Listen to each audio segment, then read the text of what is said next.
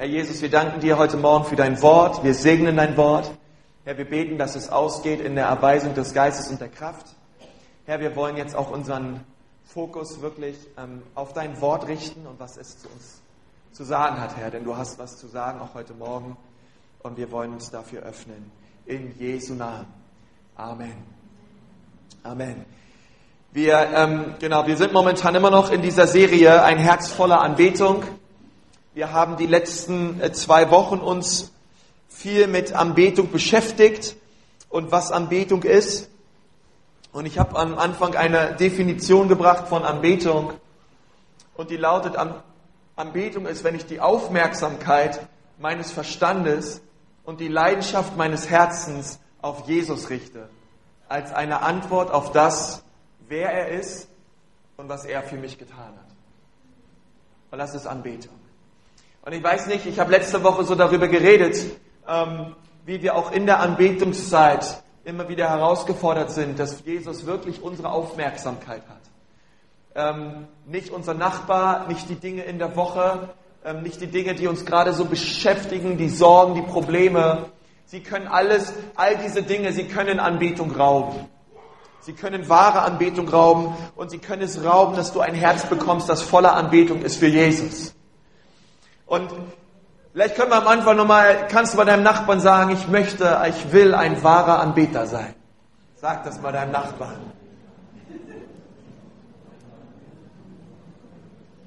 Halleluja. Ich will ein wahrer Anbeter sein.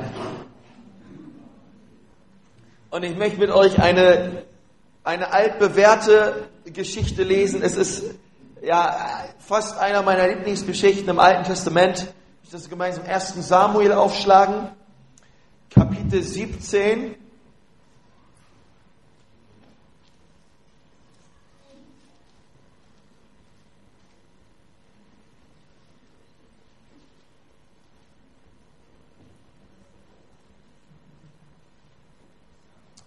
Und ich möchte lesen Verse 1 bis 4.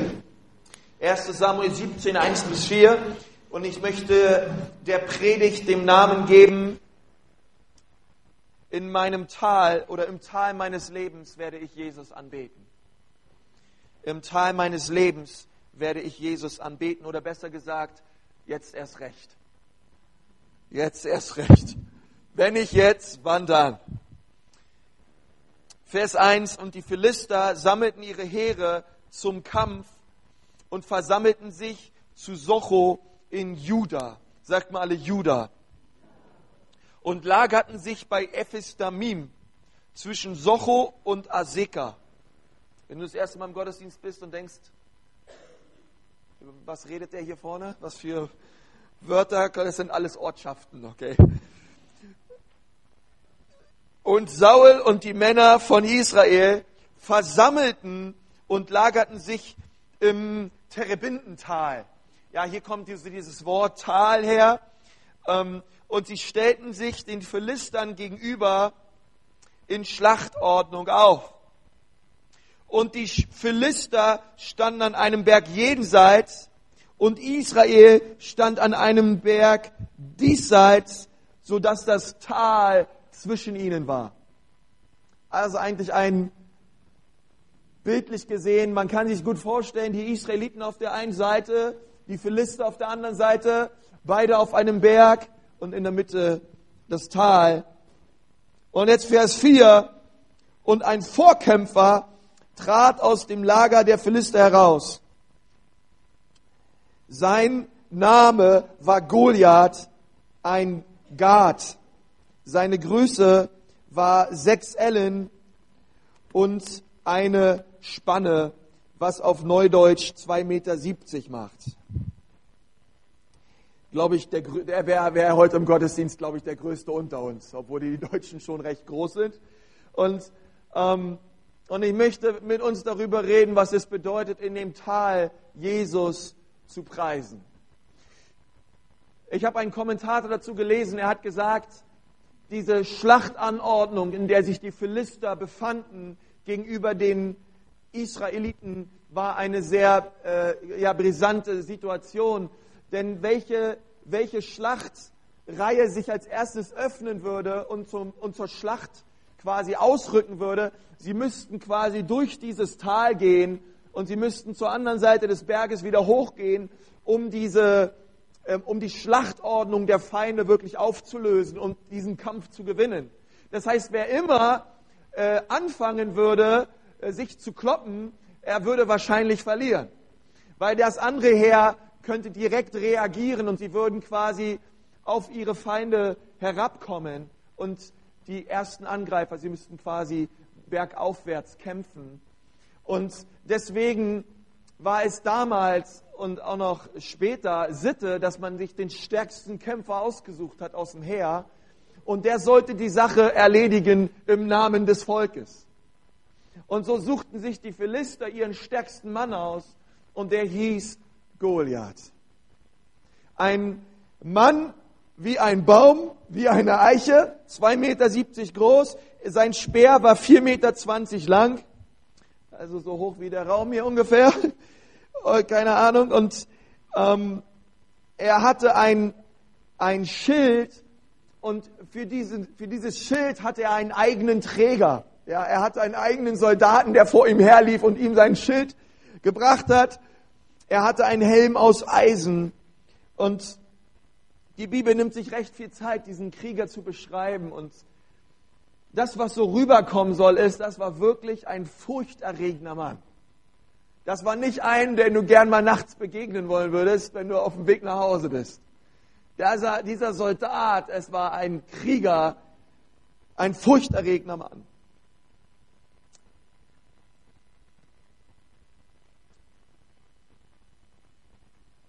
Dieses Tal um was es dort ging und mehr oder weniger auch um das, was es zu erobern ging.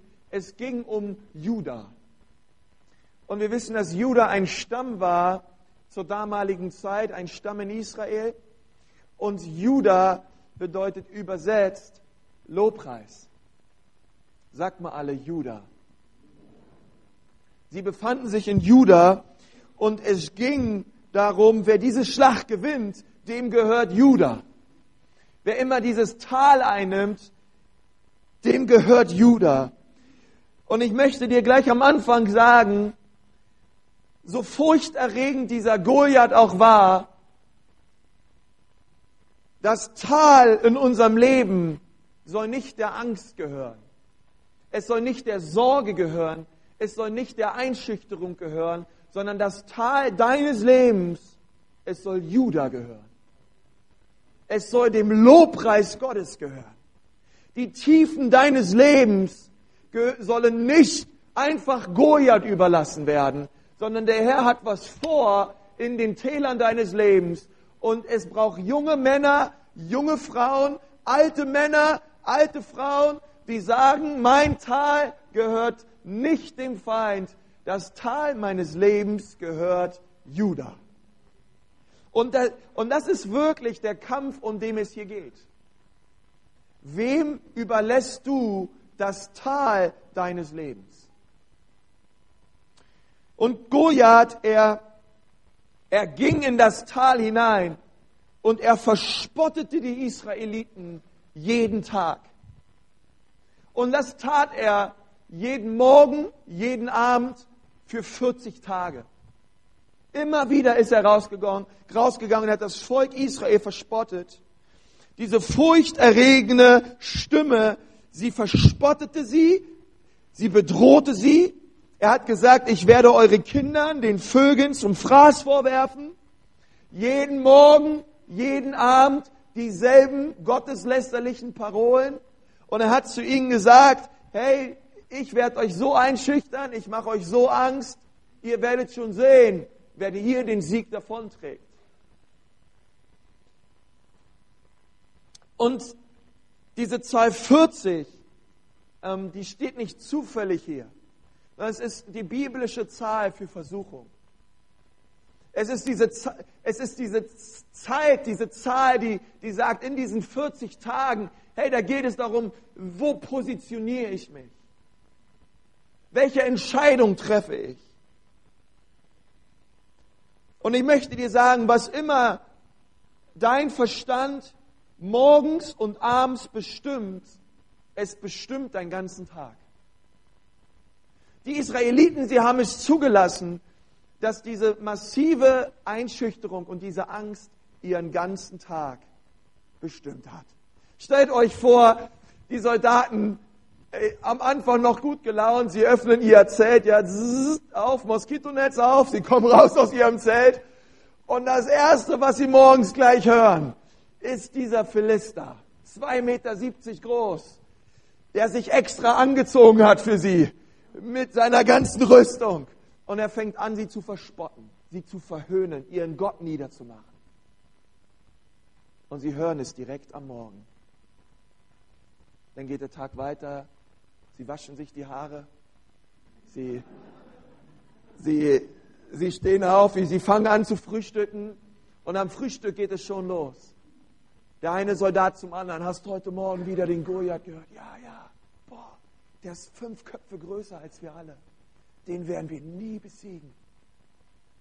Und los geht's. Und am Abend, kurz bevor sie ins Bett gegangen sind, steht dieser Goliath wieder auf. Mit einer lauten Stimme verhöhnt er das ganze Lager Israels. Das Letzte, was sie hören, ist, dass ihr Gott sie nicht retten wird, dass sie alle Versager sind, dass aus ihnen nie was wird und er ihre Kinder den Vögeln zum Fraß vorwerfen wird. Hey, meinst du, dann hast du gute Träume? Legst dich in dein Zelt, Moskitonetz zu und Goliath bestimmt selbst deine Träume. Wisst ihr, die Bibel sagt, Paulus sagt das, ich habe euch nicht einen Geist der Angst gegeben, sondern einen Geist der Liebe, der Kraft und der Besonnenheit. Ich habe mich mal öfter gefragt, warum steht da einen Geist der Angst? Weil es einen Geist der Angst gibt. Es gibt einen massiven Geist der Angst und der Einschüchterung, der versucht, unser Leben unter dem zu halten, was Gott eigentlich mit uns geplant hat. Wisst ihr, als Elia in 1. Könige 18 einen, den, einen den größtartigsten Siege für Israel heimgeholt hat und er die Baalspriester alle getötet hat und ein für alle Mal bewiesen hat, dass Gott der Gott Israels ist, ein paar Stunden später kam diese Isabel. Und sie hat gesagt, Elia, heute noch, ich werde dich kriegen, ich werde dich finden, ich werde dich töten. Auch wenn es das Letzte ist, was ich tue in meinem Leben. Ich schwöre, ich werde dich töten. Und Elia, hey, stellt euch mal vor, dieser Prophet, der vorher Gott erlebt hat, wie er mit Feuer vom Himmel geantwortet hat. Dieser Prophet, er hat so eine Angst bekommen durch die Worte dieser Frau. Und er hat sich auf den Weg gemacht, ist in die Wüste gerannt, über Tage, über Tage, über Tage und hat sich hinter einem kleinen Strauch versteckt. Und er hatte so eine Angst. Und Gott ist zu ihm gekommen und hat zu ihm gesagt, Elia, was tust du hier? Das ist nicht der Ort, wo du sein sollst. Hierfür habe ich dich nicht bestimmt. Du bist mein Prophet, du sollst sprechen vor Königen und Priestern. Du sollst Israel zeigen, dass ich der wahre Gott bin. Deine Bestimmung ist nicht in einer Wüste hinter einem kleinen Strauch, weil du Angst hast vor den Worten einer Frau. Und der Geist der Einschüchterung und der Angst, er ist in sein Leben hineingekommen. Und die Quintessenz war, dass Gott die Salbung weggenommen hat, die auf Elias Leben war. Dass Gott seine Berufung weggenommen hat. Und er sagt zu Elia, weil du sie nicht getötet hast. Hey, wisst ihr, Elia, er hätte sein Schwert nehmen sollen und er hätte mit der Isabel das gleiche tun sollen wie mit den ganzen anderen Wahrheitspriestern. Aber er hat es nicht getan. Er hatte Angst und er ist weggerannt. Und hat gesagt, weil du es nicht getan hast, nehme ich deine Berufung von dir und ich gebe sie Elisa. Denn er wird tun, was du nicht getan hast. Und ich glaube, dass Gott uns als sein Volk frei machen will von jeder Angst und vor jeder Einschüchterung in unserem Leben. Die Stimme der Sorge, die Stimme des Zweifels, was auch immer du morgens hörst, wenn du in den Spiegel guckst und dich selber anschaust. Und, und wir sprechen so viel Lügen über uns aus. Und vielleicht gehen wir los und du hast schon Angst vor deinen Arbeitskollegen, du hast Angst vor deinem Chef. Du bist eingeschüchtert durch die Worte, die Menschen zu dir sagen. Und du denkst dir, hey, aus mir wird nie was. Gott kriegt mich nie hin. Ich habe schon so viele Verletzungen erlebt und so viele Enttäuschungen erlebt. Was will Gott schon noch mit mir tun? Und du fängst an, das zu glauben. Und der Teufel hat dich genau da, wo er dich haben will. Und Goliath hat dich genau da, wo er dich haben will. Aber Jesus ist so gut. Und er sagt zu dir, mein Sohn, meine Tochter, in den Tälern deines Lebens fange an, mich zu preisen. Fange an, mich anzubeten. Gib dem Tal deines Lebens nicht der Angst und nicht der Sorge, sondern stehe auf und wisse, wer du bist in mir. Und fang an, es auszusprechen. Wir haben draußen, ähm, ich habe draußen so eine Glaubensbekenntnisse. Wir haben noch einige da von der letzten Predigt. Aber es ist genau das, es hat viel mit Glauben zu tun. Glaube ich dem Wort Gottes und das, was Jesus sagt, wer ich bin? Oder glaube ich dem, was andere Menschen sagen, was meine Umstände sagen, was mein Verstand mir sagt? Oder stelle ich mich rauf auf Gottes Wort? Die ganzen Israeliten, sie haben sich auf das gestellt, was Goliath gesagt hat. Und sie hatten alle Angst. Aber das ist nicht Gottes Wille. Amen. Gottes Wille für dein Leben ist nicht, dass du eingeschüchtert bist und ängstlich bist, sondern Gott möchte dich zu einer starken Frau machen, einen starken Mann machen. Nicht, weil du stark oder gut bist, sondern weil er stark und weil er gut ist.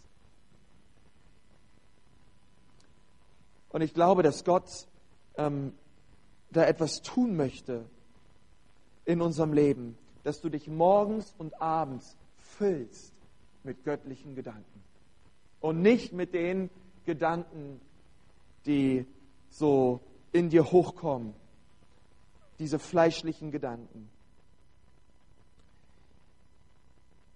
Das war der einzige Grund, warum Goliath rausgegangen ist, jeden Morgen und jeden Abend.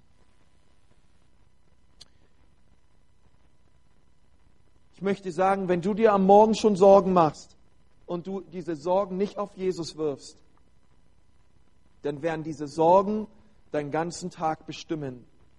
Und nicht Jesus ist deine Nummer eins, sondern deine Sorge ist deine Nummer eins. Und du verlierst den Blick auf Jesus. Ich habe das einmal erlebt. Ich bin mit dem Auto gefahren und Neben mir ist die Kaffeetasse, ich weiß nicht, ob ich es schon mal erzählt habe, umgegossen auf dem Beifahrersitz. Und ich in Fahrt einfach, ähm, was mir eingefallen ist, ey, das ist ja nicht so gut, dass, wenn Kaffee auf dem Autositz ist, denn das fängt ziemlich an zu stinken und wenn man es nicht gleich sauber macht, also dachte ich mir, hier wird doch wohl noch irgendwo ein Tuch sein zum Saubermachen und ich habe irgendwo was gefunden und ich habe angefangen beim Fahren diesen Kaffeefleck neben mir sauber zu machen. Und während ich am Rubbeln war und das nächste Mal meinen Blick wieder gehoben habe, war ich schon auf der gegenüberliegenden Fahrbahn. Und ein Auto kam mir direkt entgegen und ich konnte im letzten Augenblick nochmal das Lenkrad rüberziehen und, ähm, und es ist nochmal gut gegangen. Preis dem Herrn. Danach hat der Herr zu mir gesprochen, Konsti, wenn irgendwas ist, halt lieber an. Ähm, aber er hat auch zu mir gesagt, er hat auch zu mir gesagt, hey, es ist so wichtig beim Autofahren, dass du gerade ausschaust. Auf die Bahn, auf die Bahn.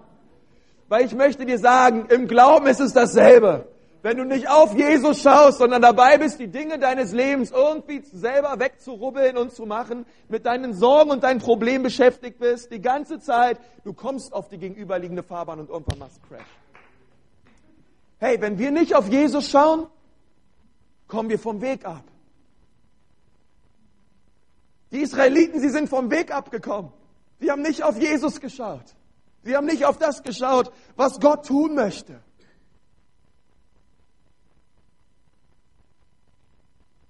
Goliath, er will das Tal deines Lebens. Aber das Tal deines Lebens gehört nicht Goliath, sondern Judah. Und das ist das, was der Feind versucht bei dir. Er will deinen Tag ruinieren, er will dein Tal, er will dein Tal, er will dein Leben. Und ich möchte nicht, ich möchte nicht sagen, hey, ähm, wenn du Jesus nachfolgst, wird alles happy clappy einfach und ähm, alles wird easy. Aber im Gegenteil, ich glaube, wenn wir, wenn wir mit Jesus unterwegs sind, die ganze Hölle wird aufstehen und versuchen uns abzubringen vom Weg. Aber ich habe in meinem Leben eine Entscheidung getroffen und ich bete, dass du sie auch triffst für dein Leben. Und diese Entscheidung lautet, das Tal meines Lebens gehört nicht Goliath, sondern Judah, dem Lobpreis Gottes. Und wenn du es nicht gelernt hast, Gott zu preisen und ihm die Ehre zu geben, wenn es dir gut geht, du wirst es umso weniger tun, wenn es dir schlecht geht. Deswegen lerne es, Jesus anzubeten, ihm zu preisen, ihm die Aufmerksamkeit deines Herzens zu geben, wenn es dir gut geht.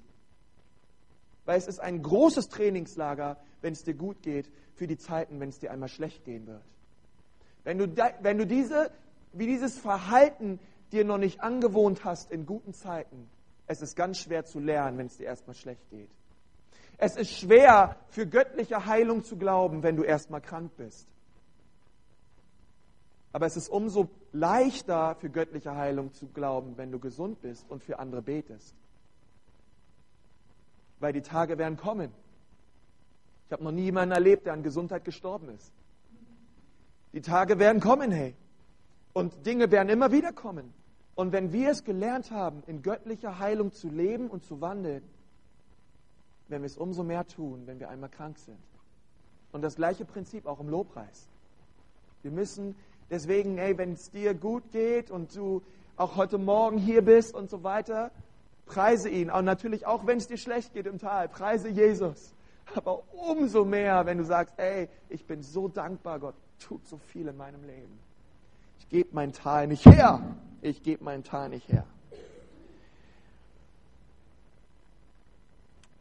Lobpreis zerstört das Schwert des Feindes.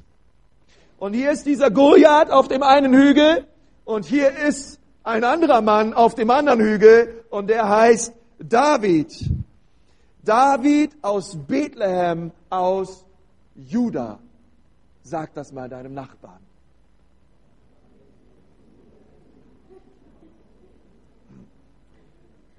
Freunde, es ist kein Zufall, dass David aus Bethlehem kam und dass er aus Juda kam, weil, hey, Juda bedeutet übersetzt Lobpreis und das ist die Kultur, in der David groß geworden ist.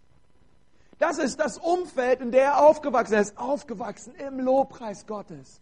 Schon, schon früh bei den Schafen seines Vaters hat er angefangen, den Herrn zu preisen.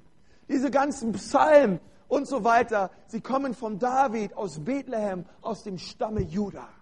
Und David hat es gelernt, seinen Herrn zu preisen. David hat es gelernt, den Gott anzubeten, ihn zu erheben, auch in den Tagen, wo es ihm schlecht ging. Hey, ich möchte dir sagen, David war der König Israels später erst. Aber als Samuel gekommen ist und er hat seinen Vater gefragt, wo sind deine Söhne? Dann hat sein Vater noch nicht einmal an ihn gedacht. Stell dir vor, was er für einen Vater hatte. Stell dir vor, du kriegst das mit, kriegst Besuch. Dein Vater stellt den Gästen jeden vor, sagt, mein Freund, mein, meine Tochter, mein Sohn, alle da. Und dich vergisst er. Immer wieder, immer wieder kommt es vor. Und David hat gesagt, ich lasse mich dadurch nicht einschüchtern. Ich werde den Herrn preisen und ihn anbeten bei meinen Schafen. Wenn das der Ort ist, wo ich jetzt sein soll, dann werde ich ihn dort preisen. Er ist aufgewachsen in Juda. Und wenn alle Israeliten es erlaubten, dass das Tal von Einschüchterung geraubt wird, da sagte David zu Saul, dass er schon bei den Schafen war, dass er, als die Bären und die Löwen kamen, er sie erledigt hat, er sie bezwungen hat und er hat sie, und er hat sie getötet. Und so wie Gott ihm den Sieg geschickt hat über die Bären und über die Löwen, so wird Gott ihm auch den Sieg schenken über diesen unbeschnittenen Philister. Der David hatte eine ganz andere Denkweise. Er kam aus dem Lobpreis heraus, inmitten diese, diese, dieses, er kam hinein inmitten dieses Heeres, was quasi geprägt war von Angst, kam er hinein und er brachte, er kam mit einer ganz neuen Sichtweise hinein. Und als er seine Sichtweise äußerte, dann traf sie auf sehr viel Unverständnis. Er traf sie auf sehr viel, auf sehr viel ähm, negativen Gerede. Und er hat gesagt zu diesem Goliath, du kommst mit Lanze und mit Schild, ich aber komme in dem Namen meines Gottes, dem Gott Israel, dem Herrn der Schlachtreihen Israels. Er, ihn kenne ich, deswegen komme ich und werde diesen Goliath besiegen. Und wie ich schon oft gesagt habe, er sah nicht den Riesen, er sah den Riesen hinter dem Riesen. Und der Riese hinter dem Riesen war viel größer als der Riese, den die Israeliten sahen. Und er hatte die richtige Perspektive. Er sah die Möglichkeiten Gottes. Weil ehrlich gesagt, menschlich gesagt, Goliath hätte ihn fertig gemacht. Er war viel größer, er war viel kräftiger, er war viel stärker. Aber die Bibel sagt, lass den Schwachen sagen, ich bin stark. Denn das ist, was der Herr tun wird an ihnen. Gottes Möglichkeiten, Freunde, sind andere Möglichkeiten als unsere Möglichkeiten. Er kann in einer Minute mehr tun als du in 100 Jahren. Und wenn Gott was tut in deinem Leben, wenn, wenn du diese Dinge vor Gott bringst, wenn du in deinem Tal die Dinge, die Sorgen, die Nöte vor Gott bringst, lass ihn doch mal machen. Hör doch mal auf zu rubbeln an deinem Sitz, pack mal deinen Lappen weg und schau auf Jesus. Und vertrau ihm und seine Kraft und seiner Stärke. Und wir werden Wunder erleben in unserer Mitte. Amen. Seid so ruhig heute. Was ist denn los? Ja. Halleluja. Die Schlacht ist nicht zwischen Goliath und David. Die Schlacht ist, was bestimmt das Tal deines Lebens? Juda oder Angst? Und er rannte auf diesen Goliath zu. Die Bibel hat gesagt, er nahm fünf Steine und es gibt äh, verschiedene Auslegungen, was diese fünf Steine bedeuten. Ähm, es gibt Kommentatoren, die sagen, ein Stein war für Goliath, die anderen vier waren für seine vier Brüder. Ja, weil die Bibel bezeugt, dass Goliath vier Brüder hatte und David hatte vor, gleich die ganze Sippschaft zu erledigen. Ähm, da gibt es noch eine andere Auslegung, die gefällt mir sehr gut. Diese fünf Steine, sie stehen für fünf Buchstaben, J-E-S-U-S. Jesus. Jesus haut die, haut die Riesen um in deinem Leben. Und dann gibt es äh, noch eine, und ich glaube, die trifft ziemlich gut. Ähm, er nimmt fünf Steine, weil er vielleicht dachte, der erste wird vielleicht nicht treffen, aber der zweite wird treffen. Und wenn der zweite nicht trifft, dann wird der dritte treffen. Wenn der dritte wieder daneben fliegt, habe ich ja noch einen vierten. Und wenn der vierte, obwohl ich ein sehr, sehr guter Schütze bin, auch noch daneben geht, ich habe noch einen fünften.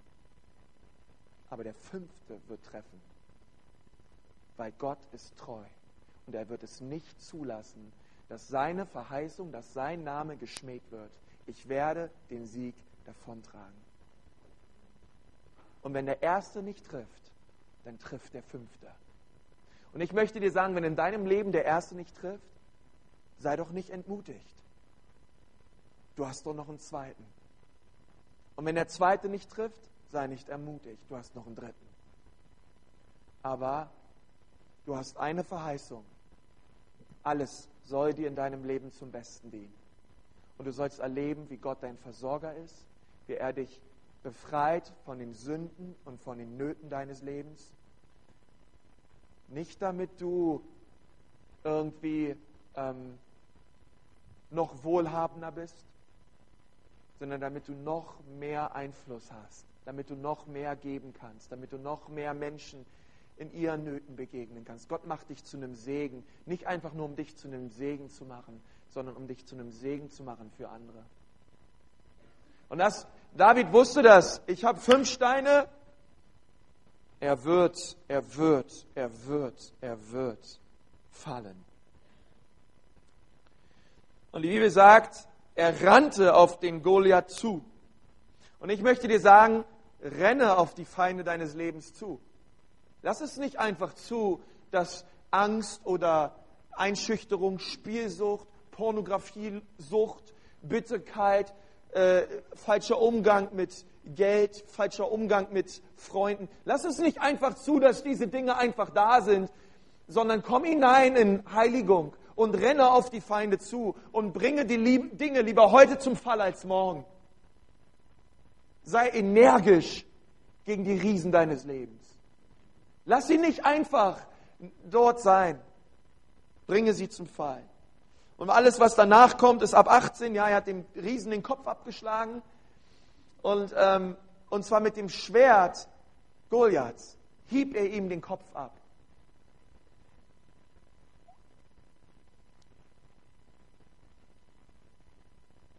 Und ich kann mir vorstellen, wie David auf diesen Mann losgegangen ist und gesagt hat, wehe, du kommst noch einmal gegen mich an. Wehe, du denkst noch einmal, dass du mir das Tal meines Lebens rauben kannst. Mein Tal gehört nicht dir, mein Tal gehört dem Lobpreis Gottes. Du bist hierher gekommen, um zu gehen. Du bist hierher gekommen, um zu gehen, Goliath. Und er nahm den Kopf und er brachte ihn, sagt die Bibel. Ihr könnt die Geschichte einmal ganz lesen zu Hause. Und er nahm den Kopf dieses Riesen. Er packte sich diesen Kopf unter den Arm. Ich muss mal vorstellen, wie groß dieser Kopf war. Er ist mit diesem Kopf, mit diesem Kopf nach Hause gelaufen, nach Jerusalem. Und er hat ihn quasi, ich kann mir vorstellen, wie eine Trophäe in seinem Zelt oder in, in seiner Wohnung aufgestellt. Aber das Ganze hat eine geistliche Dimension, Freunde. Er nahm die Autorität er nahm die Autorität über den Feind. Er nahm sie und er brachte diese Autorität zurück in sein Haus, zurück in seine Familie, zurück in seine Ehe. Ähm, denn er sagte eins, in meinem Haus mache ich dem Feind klar, dass wir hier die Kraft und die Macht Jesu haben und dass wir in meinem Haus die Autorität über den Feind voll ausleben werden. Das soll jeder sehen. In meinem Haus hat der Feind keine Macht. In meinem Haus hat der Feind keine Macht. Die Bibel hat gesagt, ihr Männer, ihr seid Priester über euer Haus. Ihr seid, ihr seid für das geistliche Wohl zuständig in eurem Haus. Ihr seid zuständig für das geistliche Wohl in eurer Ehe. Ihr seid zuständig für das geistliche Wohl in eurem Haus. Und auch wir müssen uns als Männer bewusst sein, welche Autorität und Vollmacht wir haben über den Feind. Und wir müssen anfangen aufzustehen, wenn Dinge in unserer Ehe nicht funktionieren. Denn lass dir nicht von deiner Frau zehnmal sagen, Schatzi, komm und lass uns beten. Hey, du solltest derjenige der sagen, sagt, Schatzi, komm auf die Knie. Das lassen wir nicht länger zu. Wir werden den Herrn suchen, bis er Durchbruch schenkt. Sei ein Priester in deinem Haus. Sei ein geistlicher Vorreiter in deiner Ehe und zeig deiner Frau, was es bedeutet, Jesus leidenschaftlich zu lieben. Sei ein Vorbild für sie. Alles, was ankommt gegen unsere Ehe, gegen meine Kinder, gegen alles in meinem Haus, ich lasse es nicht zu in Jesu Namen. Vor 2000 Jahren kam unser himmlischer David aus dem Himmel, Jesus Christus. 42 Generationen später. Und Jesus, er ist gekommen, sagt die Bibel, um die Werke des Teufels zu zerstören. Und er kam in einer Krippe in Bethlehem, in Juda. Die Bibel sagt, er war der Löwe aus dem Stamme Juda. Wir haben es heute gesungen, der Löwe und das Lamm. Jesus, unser Löwe aus Juda. Und er ist gekommen und er wurde auch versucht, 40 Tage lang vom Satan. in dem, in dem Punkt, wo er hungrig war, wo er am Ende war körperlich, kam der Teufel, er hat ihm versucht, er hat ihm die Welt offeriert, wenn du kommst und mich anbetest.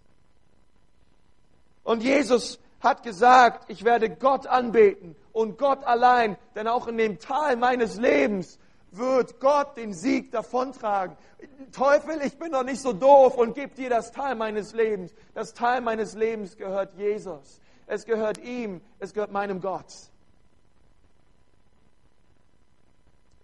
Und so wie David fünf Steine aufgehoben hat, um den Teufel zu besiegen, so hat Jesus an fünf verschiedenen Stellen in seinem Körper geblutet. Er hat geblutet an den Füßen, an, am Kopf hat er geblutet. Er hat geblutet an den Füßen. Er hat geblutet an den Händen, an der Stirn. Ja, diese Dornkrone, die ihm aufgesetzt wird, und an der Seite. Überall kam Blut raus an diesen fünf Stellen.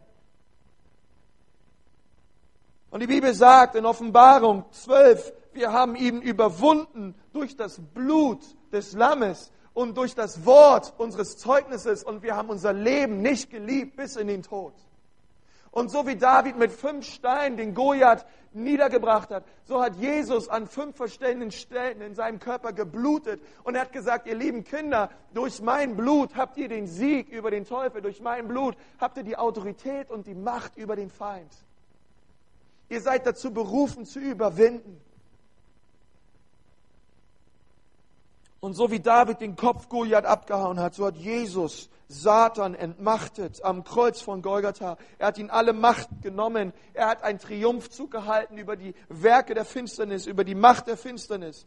Und er hat der Gemeinde gesagt, größer ist der, der in euch ist, als der, der in der Welt ist. Seid mutig und unverzagt. Habt keine Angst, denn ich bin mit euch. Und wir sind dazu berufen, das Tal unseres Lebens zu füllen mit Lobpreis, zu füllen mit Anbetung und die Goliaths in unserem Leben zu köpfen. Nicht Angst und nicht Hoffnungslosigkeit werde ich zulassen. Nicht Depressionen oder Sorgen, die mich auffressen, werde ich zulassen im Tal meines Lebens. Sondern in allem lasse ich meine Anliegen kund vor Gott und bete, dass er selbst meine Lasten trägt, er selbst meine Krankheiten trägt, meine Sorgen auf ihn werfe. Und ich fange an, ihn zu preisen und ihn anzubeten. Hey, ich möchte dir sagen, wenn du momentan eine schwierige Zeit durchmachst, in einem Tal bist in deinem Leben, fang an, den Herrn zu preisen. Höre nicht auf die Lügen des Feindes. Heb deine Hände zu Gott. Fang an zu jauchzen und ihn zu preisen. Denn er hat den Sieg schon längst für dich errungen. Amen. Amen. Gott ist gut. Gott ist gut. Komm, ich möchte mit uns beten. Herr Jesus, ich danke dir von ganzem Herzen, dass du König bist, dass du Gott bist, dass du die Werke des Teufels zerstört hast, Herr. Und ich danke dir, Herr Jesus, dass du gesagt hast, größer ist der in euch als der, der in der Welt ist. Und Herr Jesus, ich preise dich dafür, dass du uns den Sieg schenkst, alle Zeit in Christus Jesus, durch das, was er am Kreuz für uns getan hat. Ich danke dir, Herr Jesus, dass wir überwinden durch das Blut des Lammes, dass wir dich preisen dürfen, Herr, auch im Tal unseres Lebens. Herr, wie wir vorhin gesungen haben, Jesus, dir gehört all mein Lob. Jesus, dir gehört all mein Lob. Inmitten des Tales, Herr, auch wenn ich wandere durch finsteres Tal, Herr, ich fürchte mich nicht, denn Gott, du bist mein Stab, du bist mein Stecken, Herr. Herr, was will der Feind mir anhaben? Herr, und ich bitte dich jetzt um einen Geist der Kühnheit und des Mutes, Herr, für jeden einzelnen meiner Geschwister hier, doch Leute, die völlig neu hier sind, Herr. Vater, dass sie sehen, dass du eine Hoffnung, dass du eine Zuversicht für ihr Leben hast. Herr, dass die Dinge nicht bleiben müssen, wie sie sind, Herr, sondern du hast einen Ausweg. Du schenkst Licht am Ende des Tunnels, Herr. Du bist die Antwort, Herr. Und ich bete, dass da etwas aufgeht in unserem Geist an Vertrauen und an, und am kindlichen Glauben sich zu stellen auf dein Wort und auf deine Verheißung, Herr.